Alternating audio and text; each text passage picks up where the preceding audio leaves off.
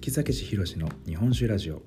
この番組は日本酒の楽しみ方を発信したりイベントを開催している私月酒師博が日本酒の最新情報など日本酒にまつわるお話をするラジオとなっております。今回で第6回目となります。前回に引き続きですねあのこのラジオの収録と並行してクラブハウスでこうリアルタイムにこう日本酒好きな人とか、まあ、そういったプロの方とちょっとお話をするみたいなのもやっていましてですねそれがちょっとまた面白かったので今回もちょっとそれについてあのお話ししていこうかなと思います。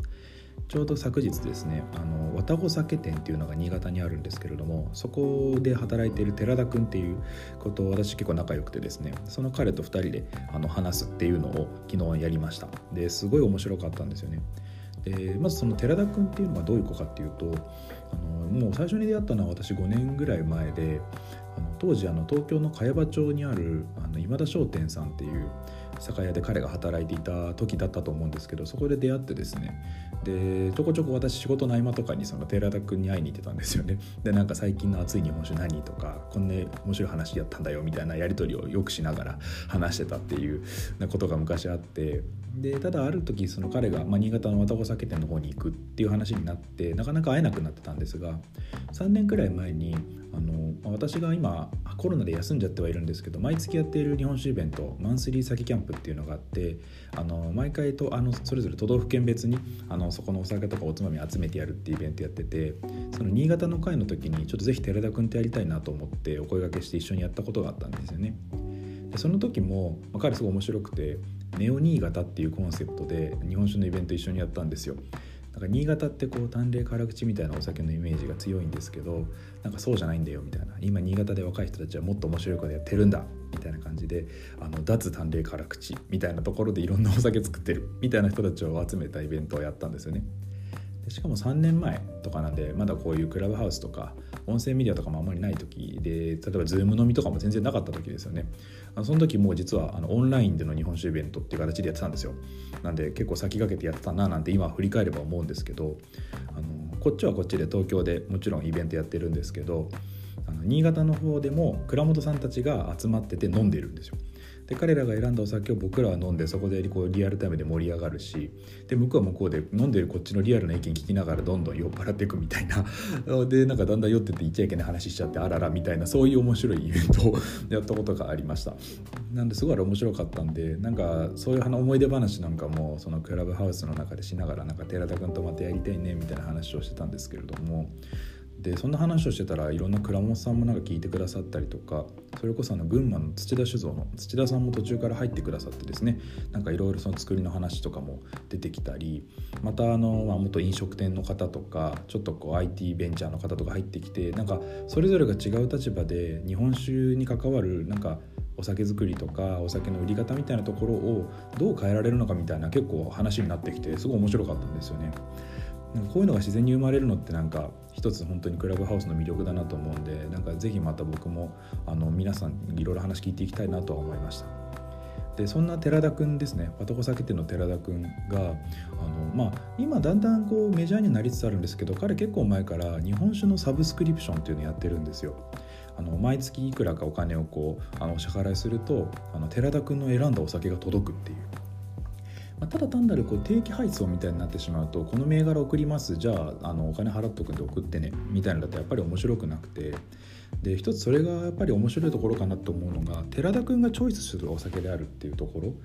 でその私ちょっとその時の話でも出たんですけどあの酒屋さんが今後なんかどうなっていくのかみたいなところでいくと、まあ、一消費者からいくと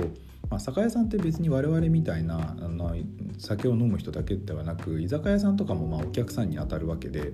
まあ、なかなかこうむしろ我々のような消費者に直接こう訴求する酒屋さんって結構難しい部分もあるんですけど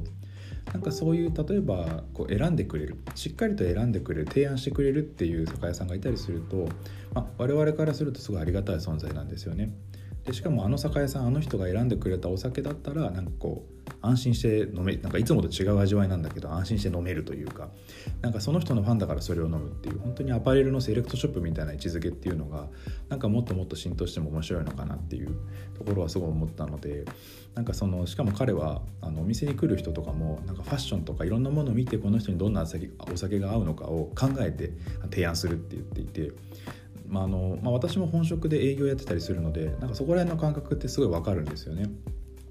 なんでそういうのをしっかりとそのお酒酒屋さんとしてやっていっていくっていうのはあのすごいやっぱ寺田君なんかこう先のことも考えてやってるんだなっていうのは思ってでさらに彼の酒屋さんって家族連れそれこそ女性とかが多く来るらしいんですね。もちろんお店がどんちょっとおしゃれであるっていうのもそうなんですけどなんか彼としてはその近くの公園をちょっとこうアウトドアとかでこうお祭り気分で楽しめるような場所にちょっとイベントとしてやってみたりとかなんかそういうのを通じて家族で酒屋さんが来れる子連れでも来れるようなのを作ることでそこで例えば産直の野菜とかもこう例えばイベントで出したりすることでこう自然にそこに人が集まる仕組みを作っていくっていうことをやってらっしゃるみたいなんですよね。で新潟もやっぱりどんどんコロナの影響があってかどうか分かんないんですけれどもそれこそベンチャー企業とかがどんどん来たりとか移住者も増えてるそうなんですよね。なんかそういう時にちょっとそういうまあイケてるというかそういったこう設備、まあ、環境があったりするとやっぱりその土地の活性化にもつながると思うのでなんかそういう意味では本当に寺田君なんか先見の明があるなと思ってなんかちょっと久しぶりに話したんですけどなんかすごい改めて僕も感化されたというか、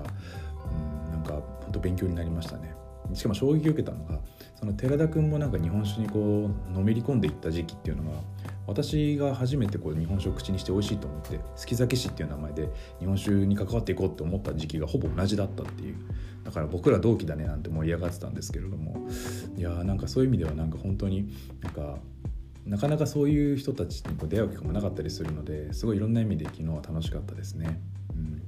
なんでこんな感じで、あのー、まあ、クラブハウスどうしてもこう iPhone ユーザーさんしか入れないみたいなところ現状あったりするのでなんか入れずにこう苦しい思いしてる人もいるかもしれないんですけれどももし機会があればね是非入っていただければと思います。はいじゃあですねちょっと今日はもう一個、まあ、お便りについてちょっとお話ししていきたいなと思います。はい本当いつもあのお便りとかもいただいてありがとうございます。あの本当にこういうのがある限りは続けていきますのでよろしくお願いいたします。本日のお便りこちらですね。はい。温泉は好きですか？っていうなんかこれも質問箱のなんかなんかテンプレの質問な気もするけどまあいいですね。はい。あの温泉大好きです。あのいろんな温泉行くんですけど、あの結構それこそこの場で話すんだとしたらですね、あの僕すごいこだわってるのが。あのまあ、やっぱり温泉地でも日本酒飲みたいんでその現地のお酒を飲むみたいなところは当然なんですけどもあの結構毎年1回ぐらいはやっているのがあの貸し切りの温泉があるあの宿に泊まるっていうのが好きで。でしかもこうなるべくならちょっとこう源泉かけ流しで温度もちょっと高めの温泉に泊まるのが好きなんですね。これが何でかっていうとそこに例えばですけども、昨日もそのクラブハウスの中でもちょっと触れたんですけど例えば群馬県の草津の湯って有名なあの温泉あると思うんですけどそこって源泉濃度結構高いんですよ。50度超えてたりするんですけどね。例えばそこに泊まった時なんかはあの例えば群馬泉の確かあの時は濁りを持ってったと思うんですけれどもそれを源泉かけ流しのところにもう瓶ごと入れるんですよ。で50度以上あるのでお酒もいい感じでこうぬるいおかになっていくんですよね。なんでその群馬でそこの温泉に入りながらそこのかけ流しのお湯で作ったおかんで群馬のお酒を飲むっていうもう最高の贅沢をするのが好きなんですよ。あのまあ言ってもまあ1年に1回の贅沢みたいな感じなんですけどなのでそういう感じで温泉に入るのが好きですね。例えば別のところだと山梨のちょっと温泉の名前忘れてしまったんですけれども山梨の方でもですね富士山が見える温泉の宿を取ってですねそこでこうお酒を飲むみたいなのをやったりとかしてましたね。いや本当にあれねすごいいい贅沢な時間なんであの皆さんおすすめですよ、まあ、今 GoTo とかちょっとねなくなっちゃってあれなんですけど温泉入りながらのお酒あの本当に気持ちいいのでしかもやっぱりあのおかんの方がアルコールの分解早かったりするんであの次の日にも残りにくいですからあの非常にいいと思いますよ。なので温泉は大好きです。ああとちょっと話それますけど結構僕お酒の飲み方ですごい好きなのがあのまあ、おかんがすごい好きなんですよね。あったかいお酒好きでやっぱり酔い方とかもなだらかな酔い方するので次の日にも残りにくいんでおかんで飲むのすごい好きなんですけどそのあてとしてですね僕結構日本茶お茶とおかんで飲むのすごい好きなんですよ。